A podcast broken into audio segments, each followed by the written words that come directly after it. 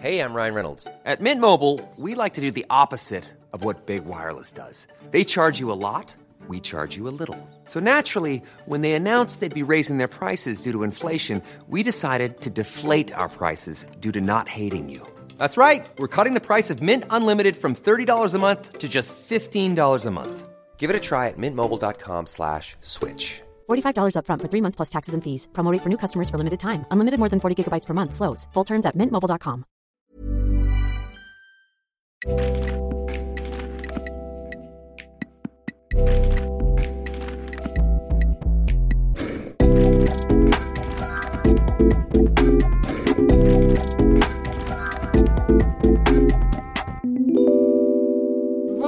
à tous et bonsoir à toutes et merci de nous retrouver dans ce nouvel euh, épisode du Book Club. Euh, je suis en très bonne compagnie ce soir. Euh, on va parler d'un thème qui me tient particulièrement à cœur. Euh, réécrire l'histoire de l'art au féminin. Euh, c'est euh, pour ceux et celles qui ne le savent pas, avant d'arriver chez Mademoiselle, j'ai eu une vie, et oui. Et, et, et dans cette vie, qui est toujours la même d'ailleurs, hein, je me suis beaucoup intéressée à la place des femmes dans le monde de l'art, à notamment leur absence et à leur représentation. Donc j'avais très très envie de faire, de faire ce book club sur ce sujet, j'en suis ravie. Euh, et je suis très très heureuse aujourd'hui du coup pour parler de ce sujet d'avoir à mes côtés euh, deux, deux femmes euh, passionnantes, Mathilda Tachika. Est-ce que j'ai bien prononcé? Tachitska. Tachitska, ok, donc j'ai complètement foiré la Non, prononciation, non, je suis C'était presque désolée. bien. C'était presque parfait. Et tu es responsable des programmes scientifiques de l'association AWARE, donc pour Archives of Women Artists Research and Exhibition. On en Exactement. reparlera un, un peu plus tard, là je l'ai bien dit. Oui, Parfait. Et Ludivine Gaillard, tu es médiatrice culturelle indépendante, fondatrice de la page Instagram Mieux vaut tard que jamais, et autrice d'un super livre que nous avons avec nous ce soir, qui s'appelle, euh, j'allais dire Mieux vaut tard que jamais, Imparfaite, représenter la femme dans l'art occidental, euh, publié très très récemment. Alors, on va euh, parler de plein de sujets, euh, mais, euh, mais avant de se lancer dans cette grande discussion, vous avez remarqué que Sophie, comme souvent sur le Book Club, Presque est à chaque là, à mes côtés, presque Ouais. à chaque numéro. Et Sophie, tu vas nous faire une chronique, euh, une chronique euh, un peu, euh, un peu spécifique, puisque tu vas nous parler d'un livre qui est euh, très injustement passé sous les, sous les radars. Euh, et, et cette chronique, j'en dis pas plus, hein, tu vas nous raconter, mais a été réalisée en partenariat avec la maison Hauteville, la maison d'édition Hauteville, qui nous permet de, de rendre ce live possible. Donc on les remercie au passage. Et, et je, te, je te laisse la parole, Sophie. Ça marche. Alors, euh, oui, en effet, euh, la chronique s'appelle Sous les radars et je vais vous parler de Pénélope Renditak. J'ai le livre, la version reliée, juste ici, et ça va apparaître dans quelques instants à l'écran. Vous pourrez le voir plus en détail. Euh, en fait, tout simplement, Sous les radars, qu'est-ce que c'est? C'est une chronique qui va mettre en avant un livre qui vous a certainement échappé et qu'on a envie de mettre en lumière. Et en fait, ce livre mérite votre attention, soit grâce à son intrigue, à cause de son, enfin, grâce à son autrice ou son style. Et pour, et pour le coup, celui-ci, c'est les trois en même temps. Ouais, parce qu'il est très Voilà. beau. C'est ça. Oui, il est Très joli. Je peux vous le faire passer euh, si vous voulez voir. Moi, j'ai déjà lu. Oui. Et euh, en effet, comme tu l'as bien expliqué, ce book club est dédié à l'écriture de l'histoire de l'art au féminin. Et quelle meilleure inspiration, en fait, que la mythologie grecque. Finalement. D'ailleurs, quand je vous dis mythologie grecque, est-ce qu'il y a un mythe euh, qui vous vient en tête? Comme ça, spontanément Euh, Daphné et Apollon. je Ah, dirais. Pas mal. Pas mal. répondu direct. Ouais. pas mal, Euh, Il y en a plein. Il y a les amours de Zeus. évidemment. Ces épisodes où il viole surtout euh, des déesses ou des nymphes. Drôle d'amour. Y les a- demandes d'Europe. Oui, voilà, entre autres, ouais. Bon, il y a l'Iliade et l'Odyssée, évidemment. Et Mais toi justement. Ah bah non, mais alors moi je suis beaucoup moins cal- calée en mythologie. Euh, mais euh, mais tu- si tu me parles euh, voilà, mythologie, je vais penser à Gaïa, la déesse de la terre. C'est la première à laquelle je pense parce que j'aime bien ce, ce nom. Mais c'est- simplement. c'est, euh, déjà, ça marque une bonne culture générale parce qu'elle fait pas partie des douze dieux de l'Olympe. Et Du coup, elle est quand même moins connue que les autres. Ah. Donc, euh, franchement, euh, beau trait d'esprit. On a passé l'examen. Ça rattrape Voilà. euh, mon, mon inculture à côté de. Mais non. Et en fait, ben, cette chronique, tu t'as failli nous spoiler, va parler de l'Odyssée d'Homère, mais plutôt sa version féminine, puisque euh, Claire North, qui est l'autrice, euh, place Pénélope, euh, la femme d'Ulysse, comme personnage principal. Et donc le tome 1, puisque c'est, prévu, il est prévu que ce soit une saga, s'appelle Pénélope, reine d'Ithaque, le chant des déesses. Voilà. Donc, Ok, est-ce que du coup, juste, tu peux faire un petit rappel euh, C'est quoi euh, l'Odyssée d'Homère? Est-ce que tu peux nous rappeler un peu pour euh, peut-être les personnes qui, pour qui c'est loin? Avec plaisir. Alors, l'Odyssée d'Homère raconte, en fait, fait suite à l'Iliade, écrite par Homère également. Donc, l'Iliade raconte la guerre de Troie et l'Odyssée reprend le retour au pays de tous les guerriers qui ont participé à la guerre de Troie. Donc, les Grecs, euh, donc, dans le, pardon, l'Odyssée, il s'agit de la ville de Troie face à tous les Grecs. Les Grecs se rendent à Troie pour prendre la ville euh, et en même temps récupérer euh, Hélène. Donc il y, a, il y a un peu une histoire d'ego entre hommes, évidemment, parce que c'est la mythologie grecque. Là juste, il veut prendre la voilà. ville, il veut prendre la ville. il veut récupérer et sa femme. Exactement. Et cette guerre n'a pas impliqué que des hommes, elle a aussi impliqué les douze dieux de l'Olympe, parce que chacun avait son parti, euh, pro-Troie, pro-grec. Enfin bon, la guerre a duré huit ans. Donc c'est quand même une sacrée longue guerre. Et, euh, c'est le cas d'Ulysse, donc euh, le héros de l'Odyssée, donc le mari de Pénélope, euh, qui à la fin de la guerre, donc les Grecs gagnent. Il veut retourner chez lui, sauf qu'il a un petit peu énervé un des plus grands dieux de l'Olympe, Poséidon, et du coup celui-ci va lui mettre des bâtons dans les roues. Et en fait, il va mettre plus d'une décennie à rentrer chez lui. Euh, et donc à Ithaque, une petite île qui est euh, à l'ouest de la Grèce, pour vous situer, et Troie est sur l'actuelle Turquie. Donc un voyage qui aurait dû mettre en- approximativement 4 heures en bateau va mettre plus d'une décennie. Voilà. Euh, donc pendant ce temps, que fait Pénélope dans l'Odyssée? Eh bien, pendant plus d'une décennie, elle se fait pas mal courtiser, parce que forcément la place est libre. Les hommes veulent prendre la place du roi.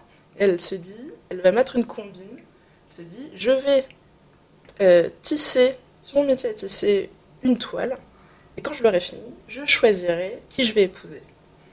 Sauf que, bon, au bout de 8 ans, euh, la toile a eu le temps d'être finie 15 fois. Et finalement, euh, elle décide de découdre tous les soirs bah, la toile qu'elle a commencé à tisser chaque jour pour protéger, se protéger, protéger son fils en même temps. Enfin, voilà, il y a tout un, toute une histoire autour. Et, euh, et finalement, euh, dans le livre, voilà, mais je vais pas vous spoiler davantage l'Odyssée, en fait. Et finalement, la là. fin. Voilà. Et finalement, voilà, elle attend, en gros, elle attend le retour de son mari.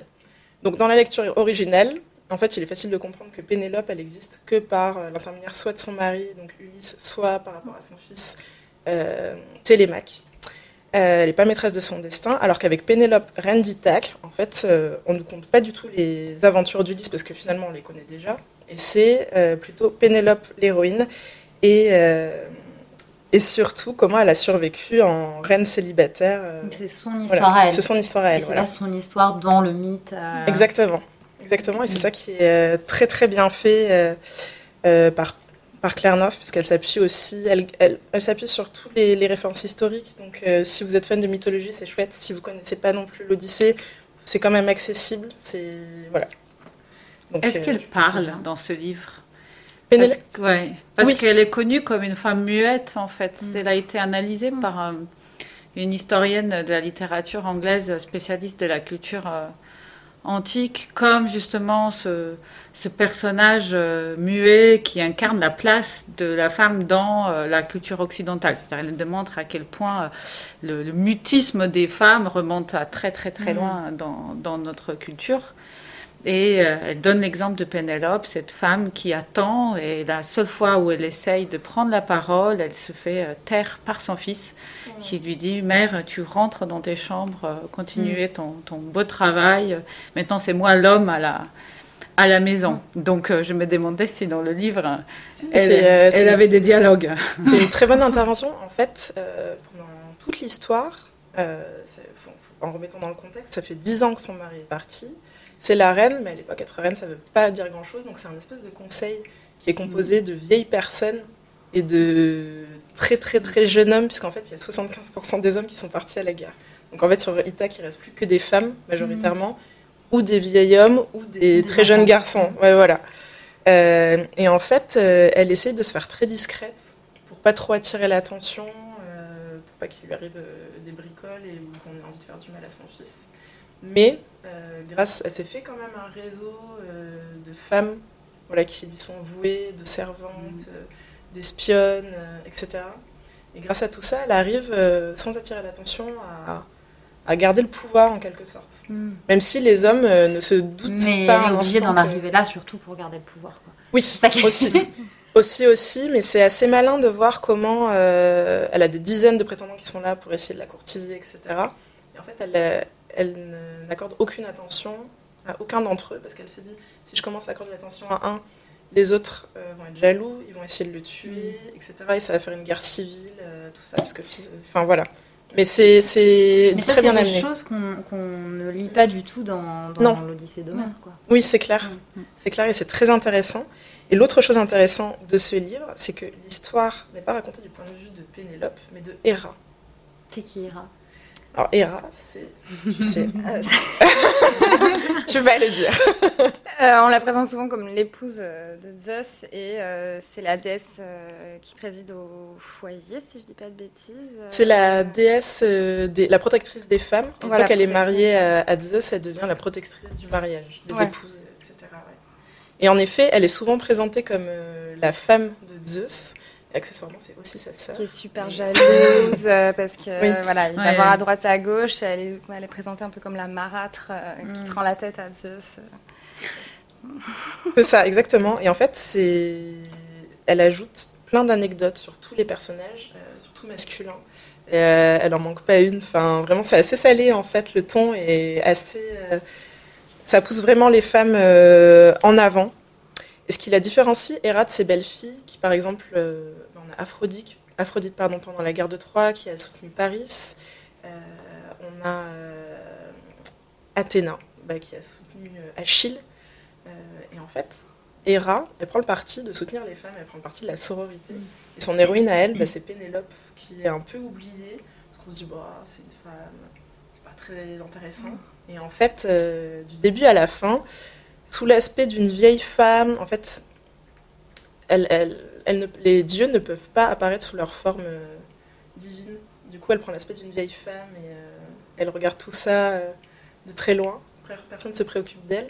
Ou alors, comme c'est une déesse, c'est un peu la classe, va chuchoter un peu comme un coup de vent aux oreilles des uns et des autres Mm. pour essayer un peu de les guider vers là où elle veut les amener. Et en fait, euh, ce que le livre montre aussi, c'est que les déesses ont aussi leurs leur favoris, et que euh, leurs favorites, pardon, pour le coup, et que il n'y a pas que les, les dieux qui choisissent des héros euh, dont le destin va traverser les siècles. Voilà. Et ça, voilà, donc ça, ça redonne sa lettre de noblesse un peu à Pénélope et aussi à Héra, qui est pas si terrible euh, que euh, ça montre aussi qu'Athéna était très pénible, par exemple, tu vois. Et euh, donc voilà. Euh, et ce premier tome, en fait, ça appuie aussi le fait que euh, les mythes et légendes qui nous sont parvenus de la Grèce antique euh, comptent principalement bah, l'histoire des héros masculins, que ce soit dans l'art ou dans la littérature, alors qu'en fait, euh, parce qu'en fait, le récit des femmes ne faisait pas assez rêver ou qu'elles n'étaient pas assez jolies, parce qu'elles étaient seulement vues par ce prisme-là. Et du coup, là, c'est vraiment une lecture intéressante. Ouais, Voilà. en fait, euh, il y a énormément de choses à dire sur les femmes aussi. Exactement. Comment on va Et c'est seulement le tome 1. Donc, euh, donc voilà. De l'histoire de Pénélope Oui. Ok, d'accord. Voilà, voilà. Oui, le Tu tome. sais combien il y aura de tomes? Non, pas encore. Pas encore. Pour l'instant, le premier tome euh, est déjà disponible. Donc, dans la version reliée, fabuleuse, que j'ai là, comme vous pouvez le voir, euh, très bien travaillée, à 25 euros. Et qui est aussi en version brochée. Voilà, à 19 euros. 95. Voilà, donc je le. Magnifique. Elle peut fournir dans toutes les bonnes librairies euh, Exact, françaises. exact, exact. Très bien. Et voilà. Super. Bah, merci beaucoup, Sophie, Bah, merci à vous d'avoir écouté, d'être intervenu aussi. Euh, Je sens qu'on a une fan de mythologie. Il faut que tu lises maintenant. Imparfaite. Mais oui, je sais, je lui disais qu'on l'avait reçu dans notre bibliothèque et qu'en fait, je, je me rappelle beaucoup de la- très bien de la couverture et que j'ai Mm. pas eu le temps de le prendre, quelqu'un l'a pris avant moi. Trop tard. Mais euh, j'irai me l'acheter, promis. C'est bien d'acheter les livres aussi pour soutenir euh, Exact. les autrices euh, et les auteurs.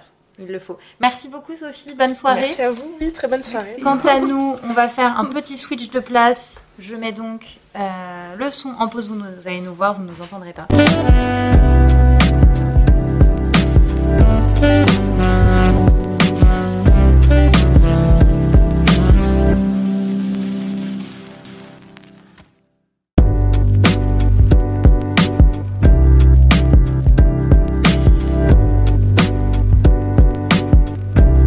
Plein de choses, surtout. Je, je relance le live parce que je veux, je veux qu'on entende vos commentaires du coup. Ah, donc ça, c'est ton. Ça c'est le mien. Ça, c'est Ouais. le mien. Du coup, oui, tu disais Ludivine que tu t'es laissé bercer par, euh, par euh, le Oui. récit, la chronique Ah oui, de oui, Sophie. oui. J'adore. Euh, Qu'est-ce que vous en avez pensé toutes les deux? Je sais pas qui a. Euh, c'est à moi, mais je sais pas. Je, oui, je laisse Ok, par terre, c'est bon. Euh, non, mais moi, ça m'a donné envie de, de le lire. Ça me fait penser à, hum, au livre de. Aïe, j'ai oublié son prénom. Euh, Catherine Miller, je crois. Sur Circé, Ouais. le personnage de Circé, euh, qui est en rapport avec Ulysse d'ailleurs, puisque c'est une magicienne qu'il va rencontrer et dont elle, elle va tomber amoureuse de lui, etc. Et, euh, et cette autrice, elle aussi, a mis en, bah voilà, au centre de son récit une femme de la mythologie gréco-romaine. Et je l'ai trouvé très puissant, ce livre, dans toutes les émotions qu'on apprend, qu'elle ressent, Circé. Enfin, elle est. Je sais pas, il y a à la fois sa psychologie, euh, son lien avec la nature, enfin voilà. Et du coup, ça m'a évoqué ça, ça m'a donné envie de, de le lire, ouais. Donc ça fait partie d'une série de romans qui revisitent en fait les... Oui, il y a le chant les- d'Achille aussi, bah, de la Mm. même autrice. euh, Génial. Alors, petit rappel du coup pour ceux et celles qui nous regardent ou peut-être qui nous rejoignent. Euh, on est euh, avec euh, Mathilda et Ludivine ce soir euh, là pour échanger autour d'un sujet euh, qui est réécrire l'histoire de l'art au féminin. Alors on va se poser plein plein plein de questions, hein, à commencer par comment s'écrit l'histoire, qui choisit ce qui fera date ou pas, et, et, et au-delà de ça, bah, on va surtout aborder la représentation des femmes dans cette histoire de l'art. Alors d'abord, moi, que- quelque chose qui m'a euh, personnellement euh, beaucoup marqué quand euh, je me suis intéressée pour la première fois à, la place des femmes dans, l'histoire de l'art et à, leur représentation, c'est tout simplement en allant au musée et, en constatant l'absence, ou en tout cas la, rare, la rareté d'œuvres faites par des femmes comparée à l'omniprésence quasi de femmes euh, nues dans énormément d'œuvres dans les musées. Je vois, je vois que ça te fait rire, mais, mais voilà, moi, c'est ce qui m'a, euh, c'est ce qui m'a le, le plus choqué au début parce que tout simplement, je me suis dit, mais comment j'ai pu ne pas voir? Oui, parce que moi j'ai envie de dire, en fait, euh, c'est. c'est- en- Enfin, je ne sais pas comment c'était pour vous, mais pour moi, c'était quelque chose de, de relativement. Ça m'a semblé assez naturel pendant très longtemps. Ouais, C'est-à-dire est- notre regard est tellement Mm. éduqué euh, Mm. De cette manière que je pourrais pas dire qu'à l'âge de 15 ans, euh, j'entrais euh, dans un musée et j'étais choquée par, euh, par l'absence Ouais. des femmes, en fait. J'ai Mm. absolument, j'ai complètement intégré euh, Mm. le fait qu'elles étaient euh, très peu visibles. Pas peut-être pas absentes, j'étais pas dupe à ce point-là, mais qu'elles Mm. étaient très peu nombreuses. Je pensais vraiment qu'elles étaient très peu nombreuses.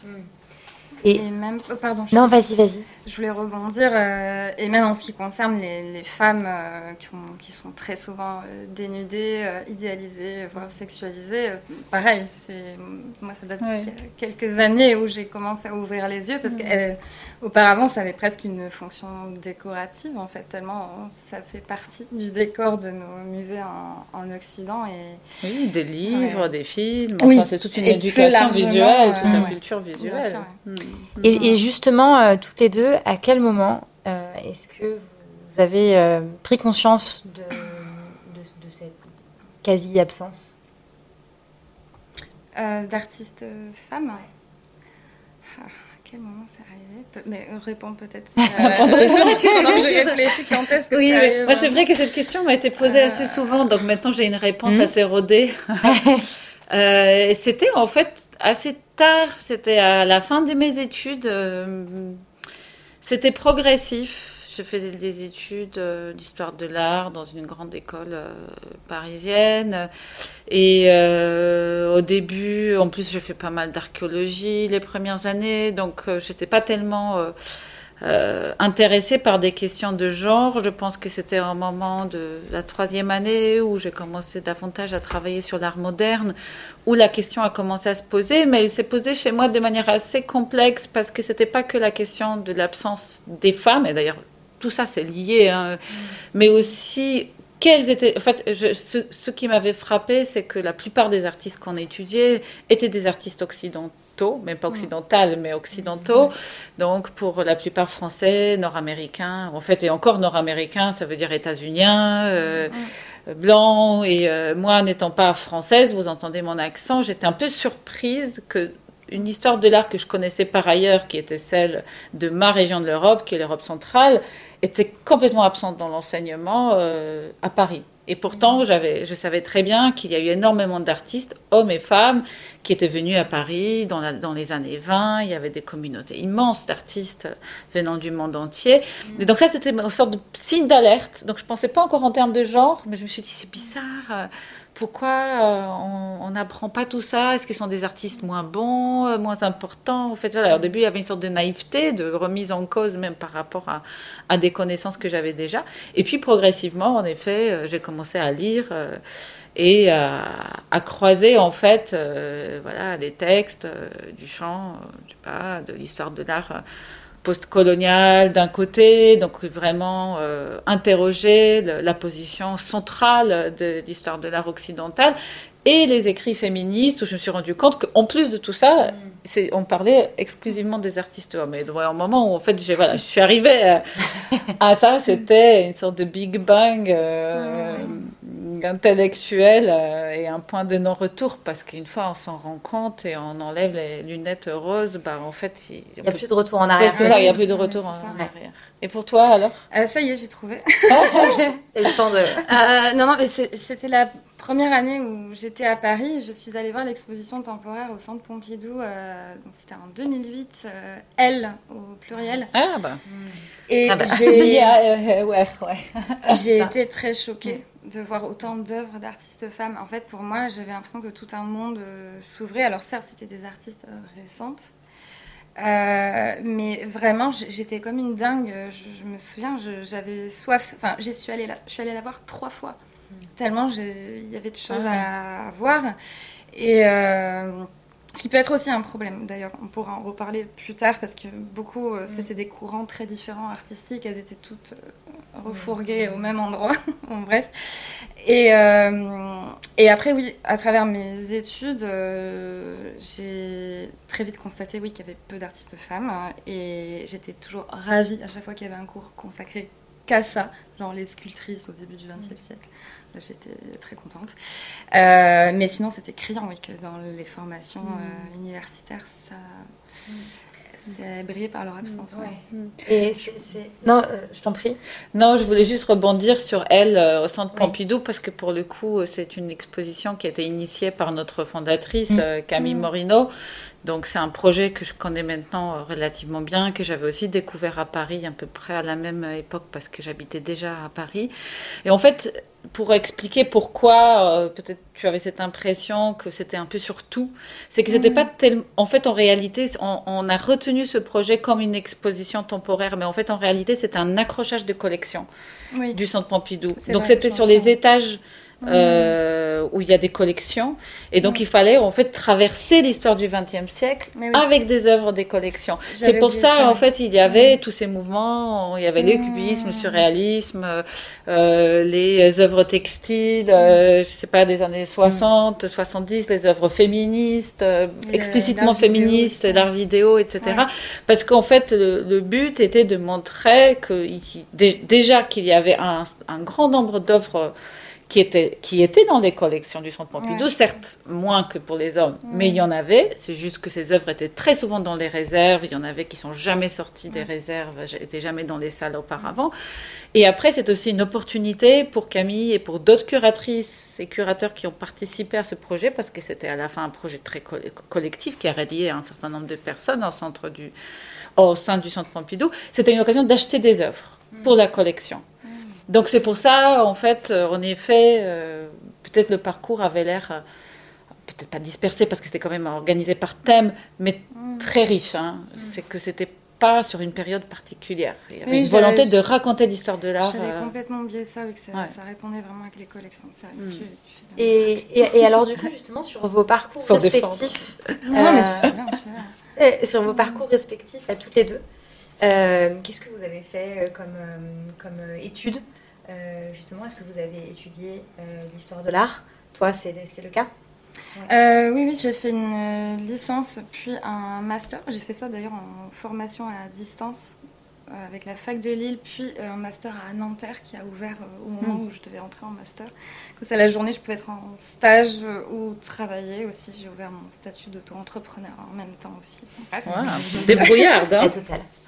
Et, euh, et pourquoi je disais ça Et oui, donc tu m'as demandé euh, notre parcours. Sur l'histoire de l'art, ouais. Est-ce que tu as étudié l'histoire de l'art, justement Tu disais. euh, Oui, voilà. Et c'est c'est vraiment avec mon mémoire de recherche euh, durant mon master, donc euh, en 2016, euh, où, où j'ai eu un, un vrai déclic, enfin qui a été un peu le point de départ de mon approche que j'ai aujourd'hui, féministe. Euh, il portait sur. euh, Enfin, peut-être que j'en parlerai plus tard parce que je suis en train de dérouler là. Mais vas-y, dis-nous, parce que du coup, tout le monde a envie de savoir maintenant sur quoi Oui, portait moi ton aussi, je mémoire. suis curieuse. vas-y, vas-y. Mm. C'était sur euh, Nini Lopez. Donc euh, Nini Lopez, c'était une modèle de Pierre-Auguste Renoir. Et en fait, elle a posé pour lui au, au tout début de sa carrière dans les années 1870. Et, euh, et j'ai vu qu'à partir du moment où il a peinte, euh, elle avait un, physique euh, très reconnaissable avec la petite bouche en cœur, le, nez euh, très fin, les yeux bleus, les chevelures euh, rousses. Et, il a répété ce type physique de femme après tout au long de sa carrière à partir d'elle. Et ça faisait quelques années que je lisais sur l'histoire des femmes en Occident. Et donc là, j'étais obligée hein, de me pencher sur l'histoire des femmes au 19e siècle. Et euh, pour croiser avec Histoire de l'art, comment est-ce que Pierre-Auguste Renoir euh, percevait les femmes de manière euh, générale, quel lien il avait avec cette modèle, etc. Et comment il en est venu à la représenter ainsi dans, dans ses tableaux, pourquoi il a répété ce type euh, de physique, etc. Et en fait, du coup, ça a vraiment germé à partir de ce moment-là, et après j'ai tiré le Tiré le fil, et là, Tu l'as lancé quand ta page Instagram? Euh, c'était euh, là où j'ai vraiment commencé à publier, c'était en 2020, lors du premier confinement. Hmm. Euh, Et qu'est-ce qui a, qu'est-ce qui t'a fait justement les déclics de te dire, euh, bah, je sais tout ça, je sais, je sais des choses, Euh, et, et, euh, et voilà, et j'ai envie d'en parler aussi pour euh, euh, bah, partager euh, ces connaissances avec euh, plein d'autres mondes. Euh, c'est suite à un stage que j'ai fait chez Artips. Alors, pour celles et ceux qui ne connaîtraient pas, euh, c'est une newsletter euh, sur l'art qui raconte une anecdote euh, sur une œuvre d'art qu'on reçoit deux fois par semaine aujourd'hui. Je ne sais plus où ils en sont.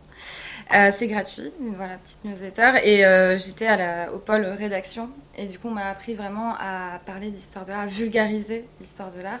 Donc déjà, j'ai eu cette envie de continuer comme ça. On a le, le setup qui se casse la figure. Tout va bien. Euh, C'est pas grave, ça ne se voit pas. En plus, tout est dans la même couleur. Oui. euh, enfin, Oui, voilà, oui. J'espère juste que le, le reste ne va pas se casser la figure. Il n'y a rien à cacher derrière. Les C'est- cartons. Non. Euh, Qu'est-ce que je disais? Oui, donc c'est ça qui m'a dem- dem- vulgariser, donné envie euh, de ouais. vulgariser et d'ouvrir mon statut d'auto-entrepreneur pour être médiatrice culturelle. Mhm. Et dans la foulée, j'ai ouvert mon site internet qui ensuite j'ai transposé en compte Instagram. Et je Mhm. publie encore sur le site internet, mais beaucoup plus rarement. Et le premier confinement s'y est parfaitement prêté puisque les musées fermaient, Mhm. etc. Et les gens avaient envie de voir de l'art autrement. Ouais. Euh, voilà, pour résumer. Ok. Et Mathilda, de ton côté, euh, comment, euh, quel parcours as-tu eu et comment t'en es arrivée à Aware justement? Bah, je pense que j'ai eu un parcours un peu plus classique en fait, même si peut-être les, parcours classiques n'existent pas, mais au sens où j'ai pas eu une initiative pendant mes études de créer un compte. Et d'ailleurs, Aware n'est pas un compte personnel. hein. Euh, C'est euh, Aware est un projet d'équipe, donc moi j'incarne pas euh, Aware. Tout simplement, je travaille pour, pour l'association et je co-définis les contenus qu'on met en ligne avec mes, avec mes collègues. Donc en fait, c'est pas tout à fait la même, la, même démarche. Euh, bah, moi, j'ai fait des, études classiques en histoire de l'art, donc c'était à, l'école du Louvre. Et euh, c'est là où, en effet, j'ai suivi des cours euh, assez académiques hein, de l'histoire de l'art. Pour autant passionnant. C'est euh, pas tellement, j'ai pas tellement envie de remettre en cause tout ce que j'ai appris dans cette école parce que j'ai appris aussi beaucoup de choses. J'ai appris à regarder des œuvres, à voilà, prêter attention à des collections, etc. Donc, euh, donc euh, c'était aussi une formation très utile, mais en effet qui manquait de d'approche critique. Je crois que maintenant ça a un peu changé, mais à l'époque. Euh, on n'était pas tellement dans, une relecture critique du discours même de l'histoire de l'art. Donc on pouvait, si on avait, on, ramenait pas tout ça, en fait, on voilà, on lisait pas à côté, on pouvait vraiment finir ses études en pensant qu'il y a une manière d'écrire et, euh, et, j'ai eu la chance de m'en apercevoir quand même, et c'est ça, comme je dis, a été un déclencheur. Donc, euh, par ces deux billets, à la fois géographiques et, et celui du genre. Ce qui m'a aidé beaucoup, c'était un an d'études euh, dans le contexte anglo-saxon, en Grande-Bretagne, où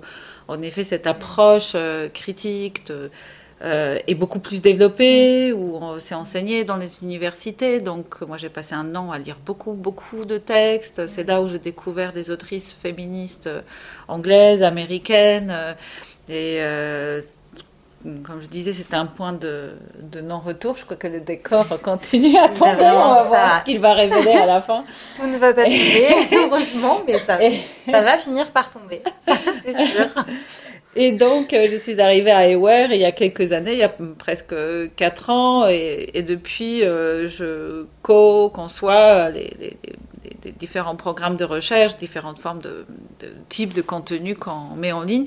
Donc, Aware est une aventure qui est plus ancienne que ma propre aventure à, aventure à l'intérieur euh, de, cette association. Donc c'est un projet associatif qui a été fondé par Camille euh, Morino dont je parlais tout à l'heure euh, et d'autres collègues à elle en 2014. Donc on aura bientôt 10 ans.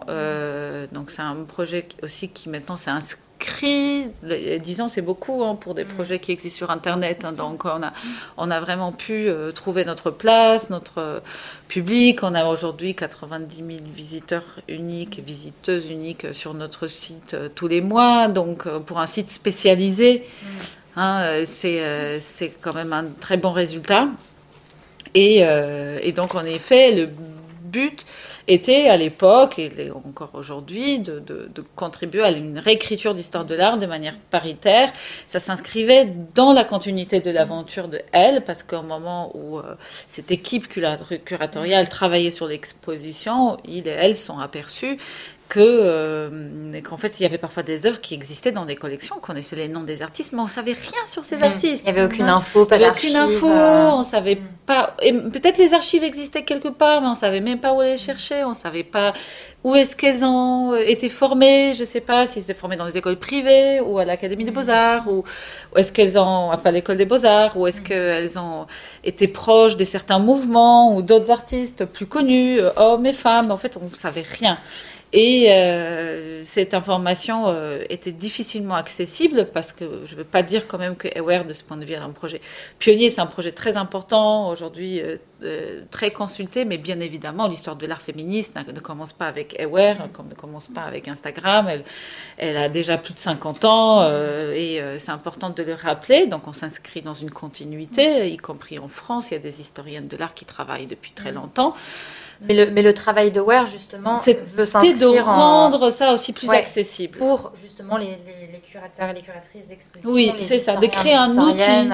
Donc, euh, en effet, euh, la différence peut-être euh, qui est celle d'Eware, c'est que ça a été pensé tout de suite comme un outil, mm-hmm. un outil en ligne, facilement accessible, bilingue, très illustré. On, on travaille beaucoup euh, sur Mm. les images. On travaille avec une iconographe euh, euh, professionnelle que je salue euh, à cette occasion, Consuelo Crulci, qui nous aide beaucoup à illustrer le site. C'était très important Mm. dès le début. Donc il n'y avait pas encore Instagram, euh, en tout cas pour nous. hein. Enfin, Mm. Peut-être ça existait déjà comme médium, Oui. mais on n'avait pas encore un compte, mais on pensait déjà de manière Ouais. visuelle. Euh, pour Bien que sûr. ce site s'adresse aux professionnels, bien évidemment, des chercheurs, chercheuses, euh, étudiants, étudiants dans au de l'art, public. mais aussi au grand public. Alors effectivement, on a un peu évoqué euh, pas mal de choses euh, déjà dont, dont- dont je voulais qu'on parle. de ton scénario. On, on a non, mais c'est pas- c'est pas grave parce que ça, ça va se recouper, donc c'est génial. Euh, mais c'est vrai que voilà, pendant c'est tombé, ça y est, Voilà. le rideau est tombé, c'est pas très grave. Promis, rien d'autre ne, ne nous tombera Oui, dessus. non, C'est je, regarde l'écran, j'ai l'impression qu'en fait on est les seuls à le voir. Euh, Assis en, en plein. euh, oh, ça, se- on- ça se voit un peu, mais c'est pas grave. Euh, on voit pas grand chose, mis à part un peu de scotch sur la vitre. Donc, euh, pour en revenir quand même à notre, à notre sujet, euh, et, et- et puisque l'idée c'est de parler de l'écriture de l'histoire de l'art, c'est vrai que pendant très longtemps, euh, comme tu le disais un, un peu Mathilda aussi, on- voilà, en, en école de- de- d'histoire de, l'art, on se posait pas de questions. Euh, et d'ailleurs, pendant, euh, pendant très très longtemps, la, la Bible de l'histoire de l'art, le, le fameux, euh, la fameuse l'histoire de l'art d'Ernest Gombrich, euh, ne euh, Hmm. comprenait pas de femmes. Et ça, euh, c'était vraiment la Bible pour euh, tous les étudiants et les étudiantes de l'art. ambition d'être une histoire de l'art universelle. hein. Voilà, c'est ça. Mm. Donc, euh, du coup, qu'on imaginait en tout cas inclusive. Euh, qui- donc, euh, gros ouvrage publié en 1950. Donc, euh, pendant très longtemps, très longtemps, on s'est référé à ce, à ce livre qui ne contenait pas de femmes. Et euh, ça a changé maintenant, heureusement. Mais euh, quand, on, quand, on, quand on a ça en tête, c'est là où en fait on se dit, mais ok, mais d'accord, mais en fait cette histoire de l'art, euh, finalement, puisqu'elle ne comptait que des hommes, euh, alors que les femmes artistes ont bien ex- existé, bah, c'est qu'en fait elle avait été écrite par des hommes, finalement. Est-ce que c'est pas un peu le cœur du problème quand on revient à la racine de euh, où sont les femmes euh, dans l'histoire de l'art Et bien tout simplement de ne pas avoir de, Mm. d'archives, comme on disait, de ne pas avoir de, de- d'historique parce que euh, pendant longtemps, les hommes ont écrit cette histoire de l'art et donc n'intégraient pas les femmes. Oui, c'est une partie de la réponse à la question, je pense. C'est-à-dire que bien évidemment, euh, euh, pendant longtemps, euh, l'histoire de l'art, comme n'importe quel discours d'ailleurs euh, de, de public et de création et de diffusion de connaissances, était vraiment dominé par les hommes. Ça, c'est sûr, c'est vrai. Euh, c'est encore une fois la question, bah, justement, comme pour, pour Pénélope, qui parle, qui a le droit à la parole publique, qui a le droit et l'autorité de, de, de diffuser des connaissances, qui est pris au sérieux lorsqu'il parle euh, publiquement, il, il ou elle, mais pour le coup, c'était des hommes pendant très longtemps. Donc c'est sûr que c'est une partie de la réponse à la question, mais je dirais pas que c'est tout, parce que euh, les femmes ont aussi, par leur éducation, euh, aussi bien, euh, je dirais, cette formation universitaire, et etc., mais aussi sociale, tout simplement, ont intégré pendant longtemps euh, ce, biais dans l'histoire de l'art. Donc, on parlait de nos études, du, temps, du fait que ça a pris du temps de se rendre compte, mais c'était le cas aussi à- avant nous, des générations de, de conservatrices, d'historiennes de, l'art, pas toutes, bien évidemment. Il y a eu en France Aline Dallier, Léa Vergine en Italie, ou, ou euh, bien évidemment la fameuse Linda Nochlin, euh, presque fondatrice de la discipline euh, euh, aux États-Unis, et d'autres.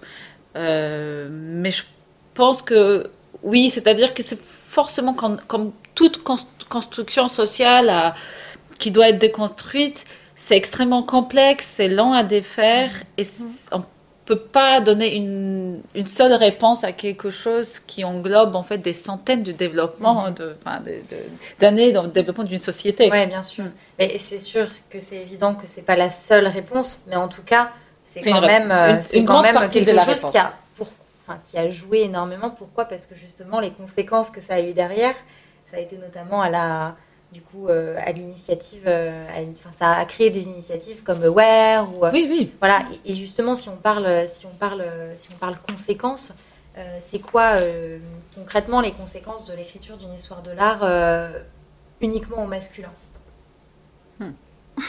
Bah, déjà, toute cette représentation men- mentale qu'on a d'artistes femmes, bah, déjà, enfin d'artistes, c'est-à-dire que justement, pourquoi on parle d'artistes femmes? Encore et toujours, et parfois on nous reproche cela même. Ah ouais, peut-être aujourd'hui un peu moins, mais il y a quelques années c'est encore présent. On disait, ah, vous ghettoisez les femmes, pourquoi faire ainsi d'artistes Ça a femmes été une critique qui avait été faite d'ailleurs à, À elle. à Camille ouais. Oui, oui, c'est ça.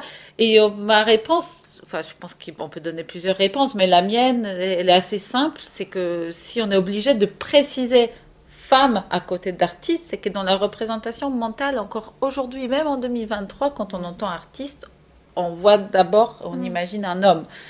Et euh, c'est tellement ancré, tellement ancien, ça prendra encore du temps à être entièrement Oui, c'est nécessaire de, de passer par là, oui, pour, euh, bah, pour mettre des coups de projecteur, en fait. C'est ça. Et alors, euh, parmi, euh, parmi ces conséquences, donc, il y a le fait de ne pas avoir de, de- de ressources pour travailler, donc, comme tu disais, euh, lors d'expositions, euh, quand on a des œuvres auxquelles on ne peut pas euh, raccrocher euh, ni d'époque, euh, ni de, de- géographiques, euh, ni... euh, euh, et, et- et moi, je me souviens, euh, quand j'avais fait justement une interview de Camille Morino, qui me disait, mais il y a certains, euh, du coup, certains, certains, certaines professionnels euh, du monde de l'art qui, bah, du coup, se disent, bah, tant pis, je travaillerai pas avec cette œuvre qui est super, mais euh, pendant longtemps, ça a, ça a été ça pour certaines personnes, Ça a servi de bonne excuse. Oui. pour ne pas, euh, pour ne pas mettre d'artistes, euh, femmes en avant. Euh, Il y a un autre pan à, à l'écriture, euh, à cette écriture purement masculine de l'histoire de l'art, c'est euh, du coup la représentation des femmes dans, dans l'histoire de l'art. Je me Ça, c'est un sujet. toi, hein, oui. Je me tourne vers toi, Ludivine, et j'en profite pour redonner le, le nom de, de ton livre. Je pense que d'ailleurs, je peux l'afficher. Voilà. Euh, il est carrément affiché à l'écran. Donc, euh, Imparfaite, représenter la femme dans l'art occidental entre fantasme et domination masculine. Euh, eh bien, écoute, euh, Tu peux regarder. Ah oui, bien sûr, bien sûr. te laisse nous en dire plus. mais- non, mais c'est juste partir du, du simple constat que l'art est souvent le reflet de l'époque dans laquelle il a été produit. Et du coup, comme on, on le disait, comme l'art euh, a été longtemps euh, l'apanage d'hommes principalement, euh, c'est intéressant de voir euh, comment est-ce qu'ils ont représenté les femmes, les personnages féminins dans, leurs œuvres, avec souvent les biais sexistes et misogynes qui vont avec le, package. Et ce qui est intéressant aussi, c'est que ce que j'aborde dans, mon livre, c'est que la, c'est vraiment la, femme vue euh, sous plein de facettes, donc euh, la beauté euh, idéale, passive, sexualisée évidemment, j'appelle ça des, pin-up, toutes ces Vénus allongées sur des plages. On a la, la bonne épouse, la bonne mère qu'on peut rapprocher de la Vierge Marie. Et ensuite, dès que la femme exprime sa, son potentiel de séduction, devient euh, fatale, elle devient castratrice. Donc euh, les œuvres agissent presque comme des mises en garde. Et on a, et ensuite, euh, le, pire, je crois, vraiment, toutes les scènes de violence exercées sur des personnages féminins qui peuvent aller jusqu'au viol. Et ce qui est intéressant, c'est de voir comment euh, les, les artistes se sont emparés de ces sujets qui sont souvent euh, mythologiques, enfin issus de, de la mythologie ou de récits euh, historiques rapportés de, de l'Antiquité gréco-romaine. Euh, comment est-ce qu'ils représentent ces scènes qui, en- dans leur substance, sont très violentes et parfois même visuellement? Comment nous, dans un musée, quand on se retrouve face à ce genre d'œuvre, comment on est presque anesthésié d'une part par le lieu dans lequel on se trouve, euh, les musées qui sont souvent impressionnants euh, architecturalement euh, parlant, et aussi l'œuvre en elle-même dans sa qualité d'exécution. Euh, sous- alors encore mieux si c'est un grand maître qui l'a euh, réalisé, et tout de suite on est comme ça devant. Et du coup il y a une forme de, de- oui, de presque de banalisation de, de- de ces violences exercées sur des femmes, et aussi une euh, sublimation en fait, euh, où vraiment la violence flirte avec le- l'esthétique euh, vraiment très très haute.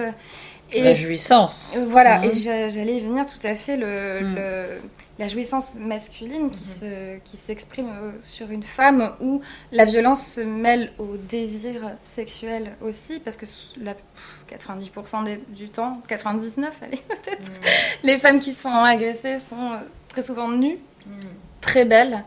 Euh, là aussi, on a l'adage euh, la beauté justifierait euh, la violence, elle a bien cherché, etc., etc.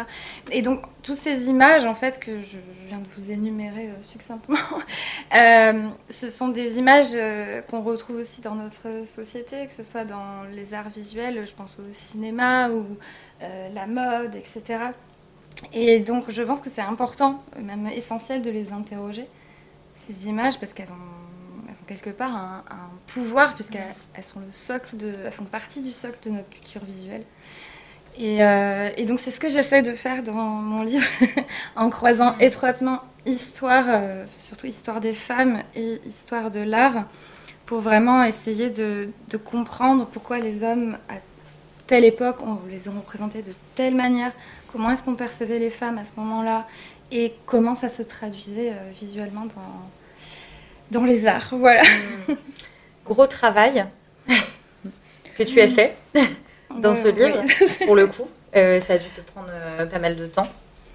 Euh, travaillé Alors, j'avais une, bonne base euh, déjà par rapport à mon compte Instagram, toutes les recherches que j'avais déjà pu mener deux ans auparavant, plus des visioconférences aussi que thématiques que je propose. Euh, plus des recherches dont j'avais jamais vraiment rien fait, enfin des choses qui s'entassaient. Donc pour débuter l'écriture concrètement, j'avais déjà une, base de ressources, euh, plus évidemment euh, ma bibliothèque avec tous les livres voilà, qui se rapportent à ce, enfin qui font écho à ce sujet-là. Mais l'écriture en tant que telle du livre, ça m'a pris un an. Ok. Voilà. Full time. Ouais, quasiment. Enfin, je continue à travailler euh, à côté, mais euh, euh, oui, oui, c'était tous les jours, j'avais un temps d'écriture. Hmm. quasiment, ouais. et, moi, ce qui m'a interpellée, c'est que tu, tu, voulais quand même garder un temps hein, accessible avec parfois un peu les, les, jeux de mots ou, je sais plus, Balance Zeus ou La mort leur va si bien. Hmm. Ça, c'était une stratégie aussi, un peu de, euh, temps, je veux dire. Oui, parce que c'est enfin, ce que j'ai constaté qui plaisait sur mon compte, c'est que j'ai un, un, ton un peu. Euh, voilà. je enfin, c'est de ma personnalité aussi. J'aime bien faire part de, de, mon humour. Parfois, ça prend, ça prend pas. Euh, voilà. Et je voulais que ça se ressente dans l'écriture où voilà, je me permets de faire des petites blagounettes de temps en temps, quand ça s'y prête, évidemment. Je pas de blagues sur des viols ou quoi que ce soit. Mm. non, non, non. Mais euh, oui, je voulais un ton léger quand ça s'y prêtait, mm. pour euh, déjà rendre la lecture un peu plus digeste, parce que j'aborde des sujets assez lourds. Mm. Donc, ah, euh, si le seul chapitre où j'ai vraiment pas pu avoir un ton léger, c'est celui sur les, les enfants euh, sexualisés, le regard pédocriminel sur des enfants dans l'art. Là, c'était juste euh, impossible. Non, ce qui s'y prête le mieux, c'est quand je raconte des, mythes, par exemple, euh, où je parle de personnages masculins. Là, je me prive pas pour mm. envoyer des petits. Et alors, c'est intéressant parce que tu, tu l'as bien dit, Mathilda. Évidemment, ça date pas d'aujourd'hui d'avoir un regard critique sur cette histoire de l'art, d'avoir un regard féministe. Euh, il y a eu euh, beaucoup, euh, beaucoup d'artistes ou de militantes ou de, ou de, critiques ou d'historiennes aussi pour le faire. En premier lieu, tu citais Linda Nochlin, qui, mm-hmm. qui, a, qui, a, écrit ce, ce, dont on connaît finalement une citation aujourd'hui, mais qui est un texte vraiment très extrêmement intéressant et dense. pourquoi n'y a-t-il pas eu de femmes artistes? Euh, de, phrase, c'est de, grandes femmes artistes. Pourquoi n'y a-t-il pas eu de grandes artistes femmes mm. euh, À chaque fois, je la connais mieux en anglais que qu'en français. Euh, mais mais c'est vrai qu'aujourd'hui, on, a, bah, on a Instagram, par exemple, pour, pour essayer de, bah, de, de, diffuser mm-hmm. le plus largement possible ces, ces, ces, sujets, pour essayer de vulgariser aussi. Euh, on a des associations comme, euh, comme Aware qui œuvrent vraiment au quotidien à mettre la lumière sur toutes ces femmes artistes. Euh, moi, j'ai une question parce que dans, cette grande, ce travail qui est immense, de, voilà, de, de- qui est celui de réécrire, ou en tout cas de d'ajuster un petit peu ce qui a été écrit, euh, beaucoup même, de réécriture de cette histoire de l'art. Comment on, comment, comment on fait finalement? Comment est-ce que euh, est-ce qu'on aborde ce, ce sujet qui est, qui est vaste Euh, Et je pense notamment euh, au fait que bah, sur Aware, c'est des centaines, voire des milliers de biographies Mm. d'artistes qui sont disponibles aujourd'hui. Euh, et que- comment vous travaillez? Bah, je pense qu'on a des méthodes très différentes. À Aware, on aborde le sujet par les- par l'écriture collective. Collective ne veut pas dire qu'on écrit ensemble des textes. Ça ne veut pas non plus dire que l'équipe Aware écrit tous les textes, d'ailleurs loin de là. C'est que en fait, notre site est vraiment pensé comme une plateforme euh, qui est euh, menée hein, par l'équipe, euh, mais qui, sur laquelle on publie des textes écrits par des autres. En général, les historiennes de l'art, très souvent spécialistes de leur sujet, c'est pour ça on peut travailler d'ailleurs sur l'art pas seulement occidental, parce qu'on fait appel à des spécialistes, euh, je sais pas, au Nigeria, au Sénégal, euh, au Pérou, ou au Japon, euh, ou euh, bientôt en Asie du Sud-Est aussi, parce que ma collègue travaille sur un, un projet de recherche lié à cette, euh, à cette région. Donc, en fait, euh, voilà, pour, euh, pour arriver à saisir toute la complexité du sujet, on, on s'appuie sur des, des autrices et des expertes du monde entier. C'est ça la méthode Aware. Euh, et donc, qui nous permet, en fait, de. de bah, en fait, de, de, de trouver le temps juste hein, euh, sur des problématiques qui sont très différentes. C'est-à-dire la, la question d'invisibilisation des artistes femmes à Paris, déjà, n'est pas la même que dans d'autres villes euh, en France, parce que ce rapport de centre-périphérie, il peut aussi être déployé à la micro-échelle d'un- d'un pays. Et encore plus lorsqu'on euh, sort de la voilà de, de l'Occident, lorsqu'on est confronté à, des langues moins connues euh, hein, et, euh, et à la difficulté de trouver des images, le fait qu'il y a des pays où il y a moins d'institutions, donc en fait on sait on a parfois du mal à trouver des œuvres. Et pour cela, on ne peut travailler qu'avec des expertes. Donc, à Aware, en effet, c'est un travail de, en fait, des centaines de, d'aut- d'auteuristes, parce qu'il y a parfois aussi des hommes, euh, et, euh, qui, bien sûr, ont leurs textes signés. euh, Enfin, on travaille quand même euh, de manière très correcte de ce point de vue, déontologiquement. en, en- tout le monde reçoit voilà, une rémunération pour les droits d'auteur, etc. Donc, c'est pas, c'est un, c'est un site qui se veut aussi éthique de ce point de vue.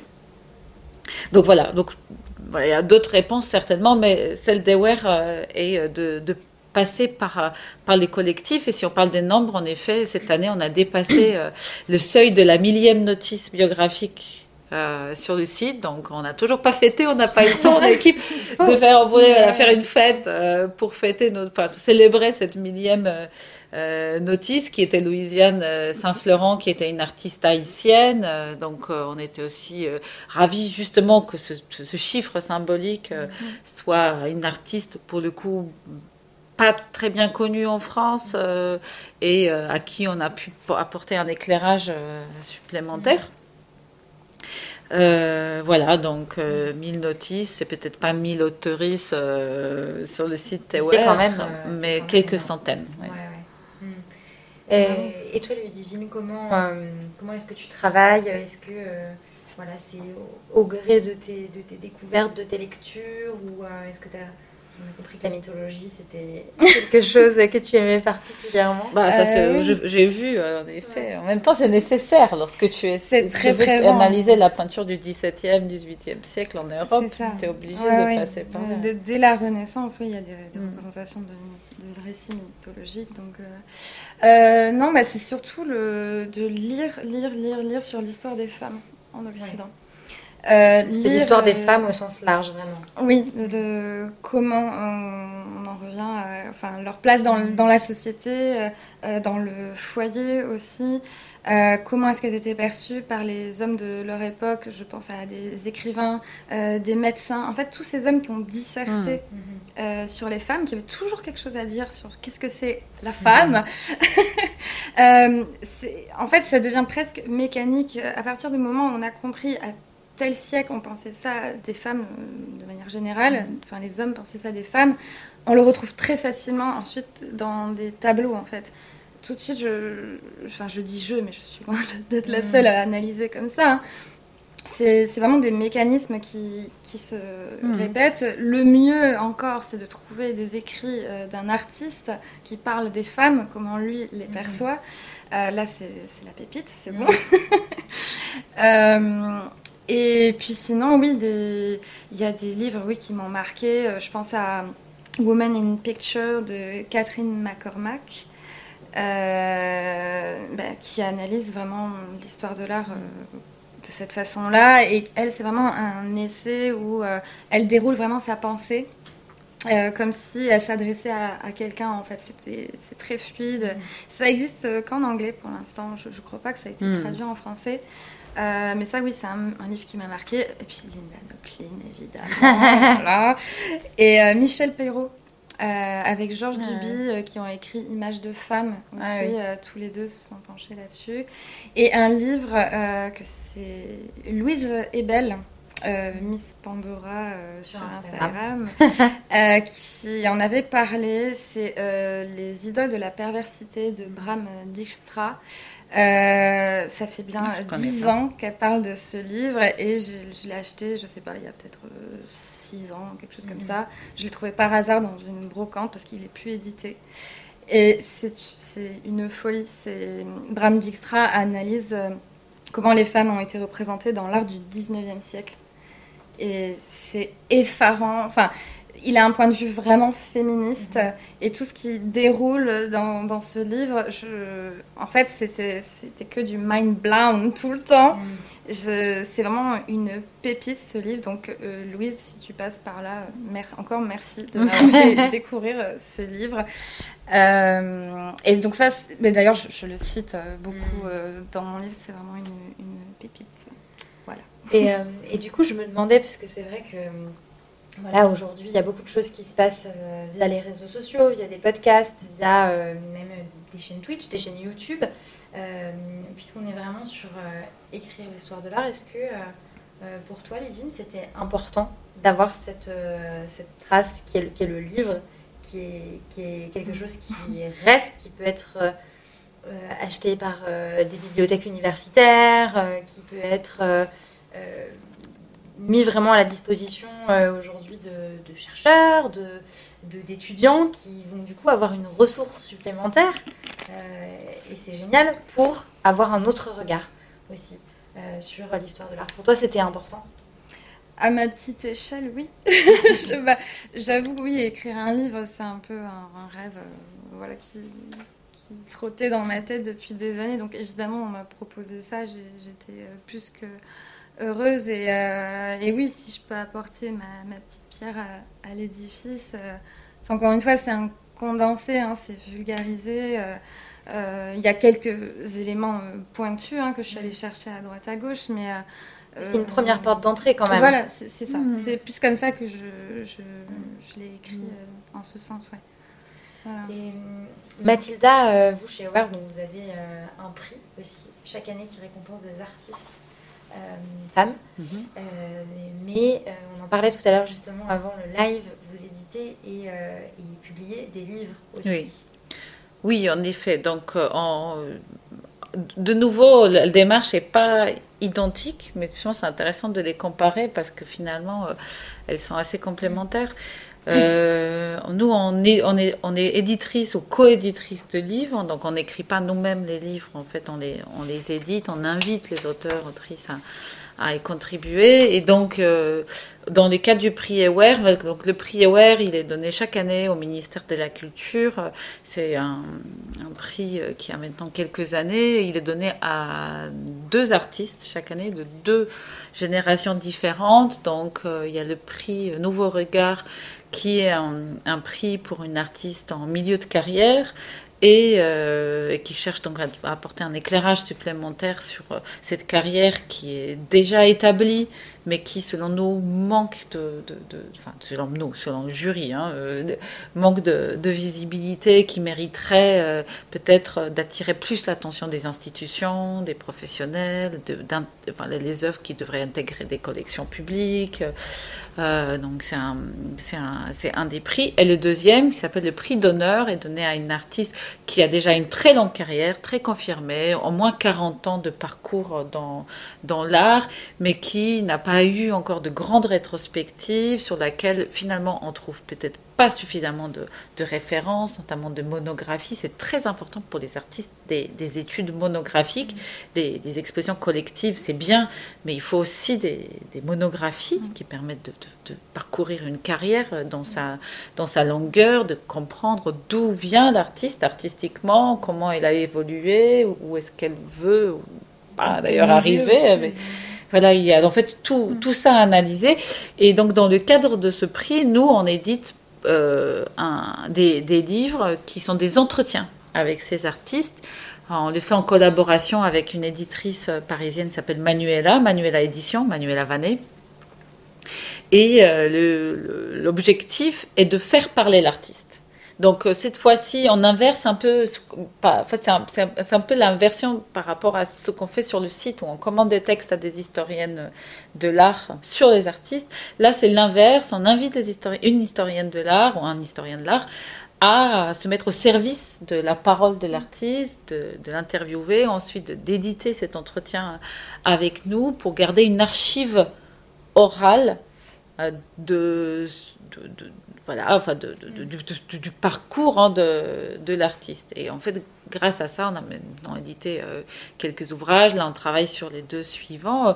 On a pu parcourir mais des, des vies passionnantes. Mm-hmm. Certes, c'est des livres qui peut-être s'adressent à un public légèrement plus spécialisé, mais qui, selon moi, reste abordable parce qu'on est dans, dans l'oralité. Ce mm. sont des artistes qui, pour beaucoup, sont pas nés en France. D'ailleurs, c'est intéressant parce qu'on voit à quel point Paris reste une capitale mm. internationale euh, des arts, malgré le fait qu'on considère que New York lui a un peu volé la vedette après la Deuxième Guerre mondiale. Mais en fait, la plupart des artistes de cette génération-là, donc qui sont des artistes nés dans les années 20, dans les années 30, euh, éventuellement dans les années 40, sont venus euh, étudier, vivre, euh, travailler à Paris euh, après la guerre, dans les années 50, 60. Et c'est le cas des artistes hongroises mm. comme Judith Regl ou Vera Molnar, qui était une pionnière de l'art numérique. C'est quand même incroyable, une artiste qui, qui s'empare des ordinateurs mm. dès les années 50. Même, en fait, elle invente quelque chose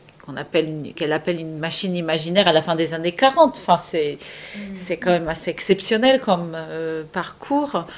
Voilà, où euh, Barbara Chase Ribou, sur laquelle on travaille maintenant, et qui est une artiste africaine-américaine qui est arrivée à Paris dans le contexte des années 60. Mm. Euh, voilà, pour qui aussi bien la littérature, parce qu'elle est aussi poète ou poétesse. Euh, a joué un rôle important, qui a traversé l'Égypte, euh, Rome, Paris, enfin voilà, sont des aventurières. Des aventurières, et mm. C'est incroyable du coup de pouvoir euh, leur donner cette parole-là, mm. comme vous le faites. Et c'est vraiment, comme tu le disais Mathilda, moi je trouve que c'est très complémentaire. Oui. Ça permet à la fois de, voilà, autant ton livre une première porte d'entrée pour des gens un peu, peut-être un peu plus connaisseurs, mais qui connaissent pas tant que ça le sujet, mais aussi pour le grand public. Euh, et, euh, hmm. et, avec euh, ce que vous faites avec Manuel Édition, ça permet d'aller encore plus loin avec, avec cette parole-là que, que vous êtes capable de, de, porter. et de créer des archives aussi. Au moins, dans quelques décennies, les musées pourront pas dire on n'a pas de ressources sur tel Là, il n'y a plus de. Y a vous aurez laissé une bonne trace. A priori. Oui, oui bah, c'était un peu le. C'est ça, mais en fait, c'était un peu le projet d'Eware. C'était, je pense que l'idée euh, que Camille avait derrière ce, au moment de création de ce projet était aussi de créer euh, cette, dé- cette démonstration de nombre. Mm. Et avec 1000 artistes sur le site, avec ces entretiens, on y arrive maintenant. C'est un point de non-retour. Plus personne ne peut dire. Le, le site, il est là, il est accessible. euh, Il suffit de cliquer. Mm. Hein, ouais, donc, euh, en donc en fait, pour plus le personne ne peut dire ah j'ai fait une exposition, je sais pas, à des surréalistes et j'ai pas exposé des femmes parce qu'il n'y a pas eu de. Je vais en profiter pour euh, vous de qui nous regardez. euh, surréalistes femmes. Bah, en fait, il suffit de. Il y a un moteur de recherche, c'est très simple. On passe par Google, euh, sinon. Ah, euh, je- le J'envoie le lien, voilà, pour les gens qui nous regardent. Je vous Oui, partage le regardez, lien. c'est pas vraiment pas difficile. hein. et euh, il y a des mots clés. En fait, voilà, Ouais. c'est pensé de manière assez rationnelle, logique, facile d'accès. Pareil, je partage ta page Instagram, euh, Ludivine. Euh, on en a un peu parlé au, en, en pointillé au gré de notre échange, le sujet des, des expositions. Euh, c'est vrai qu'aujourd'hui, euh, on a le sentiment qu'il y a un... Alors, il y a eu cette, cette exposition, elle, à Centre Pompidou, euh, 2008 ou 2009. euh, Oui. Exactement, je sais plus. 2009-2011, je crois. mais qui a, qui a, qui a extrêmement, euh, qui, a, qui a eu un fort succès. En revanche, entre euh, cette expo Il et euh, il y a quelques années, il y a quand même eu un, un gros gap.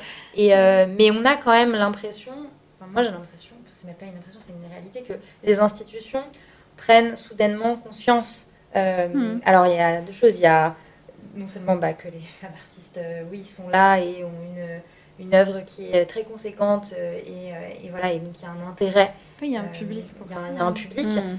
Euh, Il y a aussi, je, je- c'était Agnès Turnauer, qui est une artiste que vous connaissez, que vous connaissez peut-être, que j'avais interviewé dans mon podcast et dans mon livre, qui disait, il y a un peu euh, le sentiment que bah, il y a aussi une redécouverte entre guillemets d'artistes Ah. euh, passé un certain âge euh, et qu'on se Oui. dit, euh, ok, artiste passé un certain âge ou voire décédé est égal blockbuster. Et donc, il y a un enjeu aussi un peu, voilà, Mm. qui est, euh, Mm, mm, mm, où on se pose la question. Qu'est-ce que vous, qu'est-ce que vous en pensez? Qu'est-ce que vous pensez justement de tout ce, ce regain d'intérêt euh, de la part des institutions culturelles aujourd'hui pour, pour les artistes femmes? Tu, tu disais tout à l'heure euh, euh, que tu étais gênée parfois par le fait qu'on ait je pensais toutes à, les femmes dans le à même- celle qui a eu lieu au musée du Luxembourg, euh, Pionnière, Mm. où euh, les œuvres étaient remarquables. hein. Enfin, c'était c'était super beau à évoluer là-dedans et tout. Et, et euh, on, a, on a été un peu dérangés, oui, avec des, des amis, euh, euh, que on passait d'une salle à, à une autre et euh, je sais pas, on avait du mal à voir le- la cohésion dans, dans tout ça, à part que c'était des artistes euh, de la première moitié du XXe siècle, euh, ok. Et, et oui, on a eu l'impression qu'on les avait mises comme ça tout ensemble et, et pionnières, voilà. Je, tu m'arrêtes si je me trompe, mais je pense que le, le- le mieux, ce serait d'aller euh, vers des expositions, euh, bon déjà monographiques. On est vraiment concent- concentré sur euh, Mm. une artiste femme Faut faire les deux. Mm. ou les inscrire euh, dans un mouvement, euh, je dis n'importe quoi, par exemple le surréalisme, et qui est autant d'artistes hommes que d'artistes femmes, pour montrer que les femmes euh, artistes ne flottent pas euh, au-dessus de l'histoire de l'art et qu'elles sont qu'elles font partie Mm. d'une continuité aussi Mm. euh, dans, dans l'art. Euh, voilà. Mais bon, euh,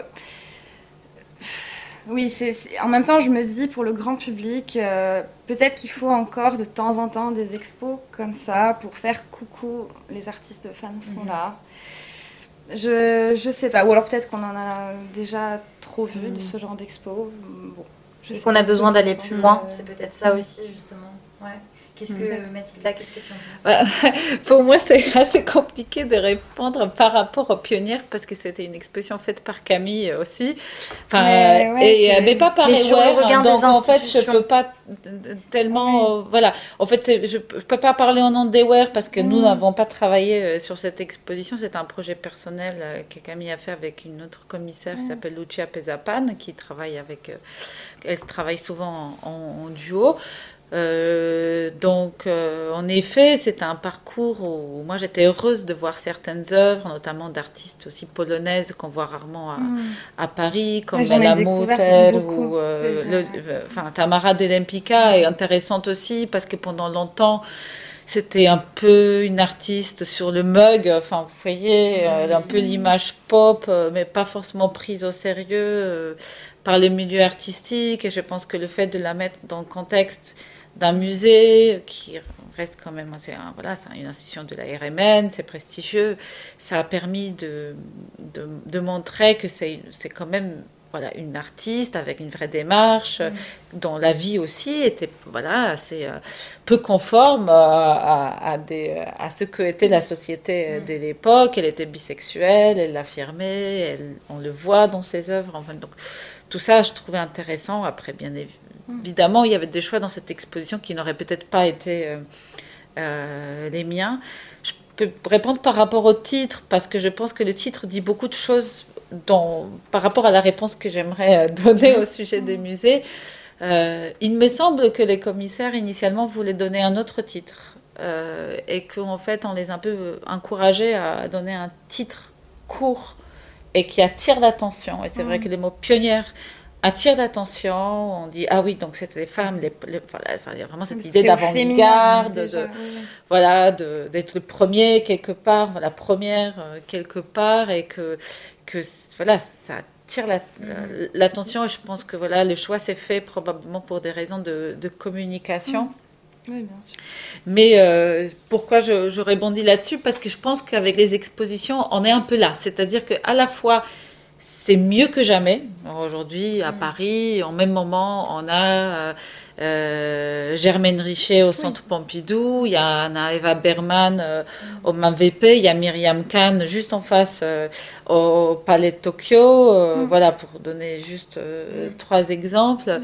Et, euh, et ça, c'est extra, enfin, c'est génial. Et est ce sont- autant en même c'est ça, temps. et ce sont toutes les expositions de- Il y a Sarah. Faith Ringgold Ouais, au- Sarah au, musée. Picasso, c'est quand même pas rien. Picasso, la figure, et, hein, euh, qui est quand même une figure euh, extrêmement ambiguë euh, pour, euh, pour les féministes, si ce n'est même euh, que clairement euh, voilà, ouais, à rejeter et donc montrer cette artiste qui à la fois était une artiste féministe et aussi euh, une artiste africaine, américaine, euh, qui a clairement euh, eu des revendications politiques pour sa communauté, enfin communauté au sens américain hein, du, du terme, c'est euh, politiquement un statement, une prise de position de la part du musée Oui, que je trouve forte et, euh, et c'est une artiste que par ailleurs j'aime beaucoup, dont j'ai vu l'exposition à la Serpentine Gallery. Mais au fait, ce qui est, euh, je pense, c'est à quoi il faut faire attention avec des institutions, c'est que justement, il y a parfois des effets de communication. Et, euh, et que les expositions euh, peuvent attirer beaucoup d'attention, peuvent attirer du monde. Ça, avec elle, on a vu, il y avait 2,5 millions et demi de c'est énorme. Mais ça montre aussi à quel point le public, déjà à l'époque, était prêt pour accueillir une exposition où il n'y avait que des artistes femmes, alors que la presse avait l'air beaucoup plus euh, Ah, je l'ai divisée. vu trois fois. Donc, euh, donc euh, tu vois, enfin, tu étais Ouais. plus prête que la presse euh, de l'époque, euh, ou certains professionnels aussi euh, du monde de l'art qui disaient ah non, voilà, c'est Ouais. pas les bons moments. Et pourtant, le public était là, donc clairement, c'était les bons Il y moments. a toujours du monde. ouais. Et, euh, et donc, je pense que. Enfin, pardon, parce que je ne vais pas monopo- monopoliser la parole, mais c'est juste pour dire que, en effet, aujourd'hui, les expositions, elles envoient une programmation assez constante d'expositions d'artistes femmes, y compris mo- euh, monographiques, avec des belles publications, c'est une chose. Mais après, il y a aussi des collections, il y a aussi ce qui se passe dans les expositions Ouais. collectives qui sont plus thématiques. Ouais. Combien d'artistes femmes il y a réellement là-bas? Et donc, lorsqu'on creuse et on regarde des statistiques, là où les statistiques sont possibles, en France, c'est parfois compliqué les statistiques, mais il y en a. euh, en fait, on se rend compte que c'est beaucoup moins spectaculaire comme avancée. Oui, Ça me Et fait penser à Oh Guerrilla Girls. Oui. Oui. Ça, c'était les années 80. Mais au fait, il y a une étude. euh, Ça, Attends, c'était des bah, années dirais toi. 80, et bien Voilà. évidemment, c'est mieux euh, qu'à l'époque, mais une étude américaine a récemment montré qu'entre 2008 et 2020, les, je sais pas, 30 principaux ou 20, je me souviens plus exactement des chiffres, euh, musées américains n'ont acheté que 11%, Ouais, ouais. enfin 11% des acquisitions étaient des œuvres d'artistes Ouais, femmes. Et lorsqu'on pense à des artistes racisés, c'était vraiment 0,5. Et c'est là aussi, Cinq, euh, où, pardon de te couper, mais où il y a quelque chose quand même Non, qui se joue, c'est que, c'est que l'écriture de l'histoire de l'art, elle se fait là aussi, en fait. Ah, À, à cet endroit de qu'est-ce qui, se trouve dans nos musées en fait. Ah bah oui, Mm. bien évidemment. Qu'est-ce qu'il y a dans nos musées? Parce que c'est Mm. bien joli, effectivement, d'avoir euh, des grandes expositions et on est ravis, comme vous le disiez euh, précédemment. Mais, Oui, c'est un très gros travail voilà. aussi qui est fait Mm. par ces conservateurs, Ouais. conservatrices, qu'il est faux. hein. et c'est un, et c'est un autre enjeu qui est peut-être encore soit dans les- plus important. Dans les collections Mm. permanentes, ouais. Ah oui. Ouais. oui, oui, bien sûr. Et là-dessus, enfin, Ewer, on suit quand même l'Observatoire euh, de l'égalité, qui est un, un instrument officiel du ministère de la Culture qui surveille euh, ces choses-là. On regarde des statistiques américaines, etc. Il y a des améliorations. Globalement, il y a des améliorations. Par exemple, le Fonds national d'art contemporain en France achète autour de 47-48% depuis ces, enfin, ces dernières années d'œuvres d'artistes femmes. Donc c'est presque la parité. Enfin vraiment, peut-être à un ou deux noms près, on est à la parité. Donc c'est déjà pas mal. C'est mieux que jamais. Mais en fait, le problème, c'est qu'on parle d'une histoire des institutions pour un pays comme la France, qui a une histoire institutionnelle très longue et quasiment ininterrompue. Ouais. On parle d'un rattrapage de Mm. 200 ans de- d'histoire, Oui, voire énorme. plus, parce que si on inclut là-dedans des collections royales qui étaient Le euh, nationalisées, c'est pas, c'est même pas en 10 ans Ouais. d'acquisition paritaire qu'on va le rattraper. En fait, il faut Ouais. des années, des années de politique Mm. euh, volontaire pour qu'on voit vraiment le résultat. Et au gré de, voilà, justement, de nominations aussi de personnes qui peuvent être Oui. plus ou moins intéressées Bien par, euh, par ce sujet. Euh, non, Oui. c'est sûr. Euh, que- quelle relation, justement, Howard, vous avez avec, euh, avec les institutions? Est-ce que, euh, voilà, est-ce que Hmm. vous avez des relations avec les institutions et, et quelles sont-elles?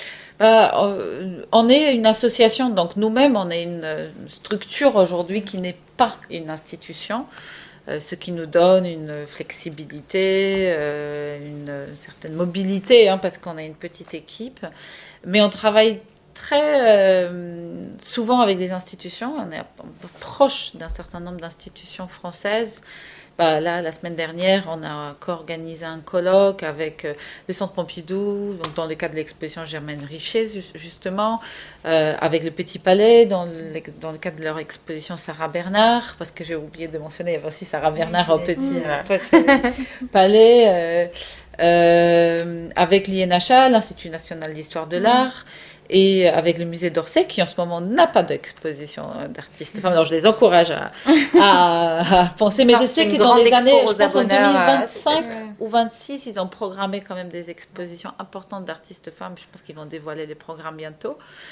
Donc on travaille très régulièrement avec des institutions et euh, notre rôle est double, c'est-à-dire à la fois on est là pour voilà comme une sorte de ressource euh, scientifique, de de, euh, de communication aussi hein, pour des, toutes ces, ces initiatives euh, entreprises par ces institutions, mais on est aussi aussi un instrument un peu de j'ai pas envie de dire de surveillance, mais le fait même qu'on existe et qu'on nous sollicite aujourd'hui de plus Ouais. en plus souvent, c'est-à-dire qu'au début de l'existence de l'association, c'était plutôt Aware qui sollicitait les institutions. Aujourd'hui, c'est quasiment l'inverse. On a une toute petite équipe, donc euh, en fait, on doit choisir dans des propositions de collaboration qu'on reçoit. Et, euh, et je pense que le fait même qu'on existe, quand le site est si consulté, Ça met une certaine pression. ça, je pense. Ouais, je ouais, pense. Je pense que c- clairement notre existence dans l'écosystème artistique français n'est pas neutre de ce point de vue. Alors, à, à votre avis, on a, on abordé pas mal de sujets, hein, mais d'après vous, voilà, qu'est-ce qui reste, euh, qu'est-ce qui reste à faire aujourd'hui pour, euh, j'ai envie de dire, continuer ce travail? Euh, Peut-être euh, continuer aussi à, à sensibiliser avec un regard un peu plus critique euh, sur, sur cette histoire de l'art. Est-ce que toi, d'ailleurs, Ludivine, tu as d'autres projets en cours? Euh, là, tout de suite, euh, non. Mais euh, enfin, si on parle encore des relations peut-être avec des institutions culturelles, je sais pas. Donc, me de poser la question. Ouais, non, je te disais, d'après toi, qu'est-ce qui reste à faire, autant côté institution culturelle que même côté euh, voilà, sensibilisation Ah oui, du public, Oui, oui, oui. côté... euh, et, et, dans, et dans cette idée-là, est-ce que toi, tu as des projets justement en cours euh, dont tu voudrais parler? Euh, alors, oui, bah, il faut continuer à. Je pense, bon, on parlait de, de vulgarisation, il faut continuer votre travail qui est plus que précieux. Et. euh, Injecter aussi des moyens dans la recherche, je pense. Ouais, c'est oui. important. On l'a pas dit. c'est euh, une très bonne euh, Ouais. Remarque. dit. C'est Ouais. euh, plus qu'important, euh, parce manque beaucoup en France. Plus de doctorats financés. pour que, Voilà. par exemple, les doctorantes qui travaillent sur ces sujets-là Mhm. puissent réaliser leur thèse dans des bonnes conditions. C'est très rarement le Ouais. cas. C'est ça, Mm. et que leur travail soit davantage euh, valorisé Mm. aussi. Et euh, non, mais après, je, oui, je pense que j'ai dit euh, l'essentiel. Je commence un peu à fatiguer. Pardon. Je, je- je me suis sentie m'éteindre oui, pendant que je il est- répondais. Il est... Non, tu n'es pas éteinte. Il est, il est 20h25, c'est pour ça on arrive sur la fin de Ah, ce live. c'est ça. Voilà. Mais tu as dit que ça allait passer vite. Et, et c'est que j'avais raison que- c'est vrai que c'est passé vite. On revient la semaine prochaine. hein. Avec bon, plaisir. Avec grand plaisir. Ah oui, oui. Euh, non, j'ai quand même une dernière question pour, euh, pour tous les deux, parce que voilà, on est dans le book club de Mademoiselle. L'idée, c'est de parler de livres. Est-ce que, euh, on en a déjà un peu parlé, d'ailleurs, j'ai pris bonne note de certains qui me tentent bien. Euh, Est-ce que vous avez des, des lectures à, à recommander aux personnes qui nous regardent euh, pour, euh, pour aller plus loin ou... Euh, Ah, ou sur oui, spécifiquement, peut-être une place de Eva Kirillov, euh, qui est un essai euh, graphique euh, illustré par Mathilde Le Miel, je ne sais pas si on dit Le Miel sous le Miel, voilà. Qui est une vraie Bible, qui vraiment, Eva analyse vraiment la, la- la place des artistes femmes dans l'histoire de l'art, dans les sociétés dans lesquelles elles ont évolué en Occident, etc. Et c'est drôle en plus, c'est merveilleusement bien illustré et ça se lit facilement et ça ouvre plein de pistes de réflexion. Donc euh, je pensais à celui-là. Et, et sinon, d'un point de vue purement historique, tous les livres de Michel Le Perrault sur euh, l'histoire des femmes en Hmm. Occident, Ouais, c'est juste euh, accessible et c'est c'est brillant. Voilà. Et Bram Dijkstra, si vous le trouvez, les idoles Oui, de la perversité. On a compris que c'était un peu compliqué de le trouver, Peut-être du un coup. PDF euh, en ligne. Ouais. Non, euh, non non, il faut regarder sur les sites de vente de livres en o- d'occasion. Hmm. Euh, Parce que tu nous l'as quand même bien teasé. Mathilda? Euh, bah, en ce moment, je, je travaille sur une artiste polonaise, donc je peux vous dire que je lis surtout en polonais. Donc ça, c'est peut-être pas la... Les recommandations sont pas les recommandations pour, pour la plupart des lecteurs, lectrices ici. Ah oui, je sais. Récemment, j'ai lu un, un essai très court et je trouvais très juste dans le temps euh, et euh, intelligent de Laure Murat, qui annule quoi sur la cancel culture. Et euh, donc c'est édité, je pense, chez Seuil. C'est vraiment un tout petit livre, ça se lit euh, voilà, dans, dans, dans le métro ou en- ou, euh, et qui, au fait, pose des bonnes questions et, euh, et argumente euh, pour qu'on comprenne mieux quels sont les enjeux derrière les débats. euh, qu'on appelle euh, souvent en français, on a voilà, repris ce terme américain de cancel culture, mais qui est vraiment ce, ce débat de la réécriture de l'histoire, parce qu'en fait, au fond, c'est euh, à ça que nous, enfin, nous œuvrons euh, voilà. aussi, euh, et, euh, et de remise en cause de, voilà, des, des, des systèmes de valeurs euh, qu'on a pu euh, Mm. apprendre euh, dans Super, nos années. qui, qui annule quoi sur la cancel culture? Mm. Très bien, je, je- je note aussi en même temps. Euh, moi, j'en ai un à vous recommander aussi que je viens de débuter. Et justement, euh, je ne sais plus laquelle de vous deux tout à l'heure disait c'est intéressant de voir ce que les artistes disent aussi des femmes. Je crois que c'était toi, Ludivine. Euh, et la façon dont ils, enfin, ce qu'ils ont écrit sur les femmes. Et je viens de le commencer. C'est Une femme regarde les hommes regarder les femmes. Ah oui, des séries rouges, Voilà. Ou je sais plus comment. Oui, exactement. Siri, Siri D'accord. Hufstedt, je prononce très certainement mal euh, son nom de famille. C'est euh, du coup euh, vraiment un livre qui s'intéresse aux féministes gays génial. euh, et, au- et surtout aux male gays, à vrai dire. Ouais. Oui, c'est un sujet pour, c'est un livre pour toi. Voilà, complètement. Il est sorti un livre pour toi. Il est sorti en 2019 Ah, mais je suis Euh, à côté. chez Actes Sud. Et, euh, Hmm. et voilà, je, je- je viens de le commencer, mais c'est Trop bien. vraiment une. Merci beaucoup à toutes les deux. Merci. C'était passionnant. Je pense que vous pouvez clairement revenir la semaine prochaine. Euh, normalement, c'est tous les mois le book club, mais euh, vu que c'était hyper intéressant, On euh, a déjà voilà, déroulé nos matelas. Donc, ça. vous voyez pas, vous qui nous regardez, mais euh, le studio est assez grand il y a la place pour les là. Il y a des Oui. multiprises. Qui ne sont pas des multiprises, qui sont des. Et il y a lumières. le décor derrière qui est tombé, qui Voilà, peut servir de mais tente. ou- Exactement, ou de Ouais, couverture ouais, peut-être. c'est ça. c'est ça. On a Voilà. déjà le dress code, puisqu'on est toutes les deux en Exactement, voilà. Moi j'avais loupé le dress code, mais c'est pas grave. Donc merci beaucoup à toutes les deux et, et voilà encore une fois, euh, on peut euh, on peut retrouver euh, tout ce que tout le travail de Wear sur le site internet que j'ai mis dans le chat. Euh, donc c'est euh, awarewomanartist.com et sinon sur Instagram aussi vous avez quand même 25 25 000 followers. C'est pas c'est pas rien. oui, oui, on a dépassé les 25 000 euh, Ouais. récemment. Et, euh, et donc euh, ton compte Instagram Ludivine aussi mieux vaut tard que jamais. Mieux vaut Euh. art, oui, parce que des fois. Oui, alors moi je le prononce mieux vaut Non, tard non, que jamais. Non, non, mais je, le dis, si Mais les c'est gens le jeu veulent de mots. l'écrire. euh, Oui, voilà, mieux vaut C'est art. mieux vaut art, mais avec la liaison. Et c'est pas tard. Petit jeu de mots. euh, Ou alors si vous écrivez mieux vaut tard que jamais, eh ben non, ça marche pas non plus. J'allais dire il faut mettre un D à la fin. Mais, tard, mais ça marche pas non plus. C'est vraiment mieux vaut art. Mieux vaut art, c'est ça. Voilà, moi je me suis fait avoir par le, par le jeu de mots, je vais toujours prononcer comme ça. Mais moi aussi, je le prononce comme ça. c'est pour l'écrire, que ce soit plus. Ouais. Et donc, euh, et donc ton livre qui est publié aux éditions First, Imparfaite, euh, qu'il faut vraiment que, que vous lisiez. Voilà. Euh, merci à tous et à toutes de nous avoir regardés et à très bientôt pour un prochain book club. Et celui-ci sera dispo en replay sur euh, YouTube et en podcast. Voilà. Donc, euh, si vous voulez aussi le.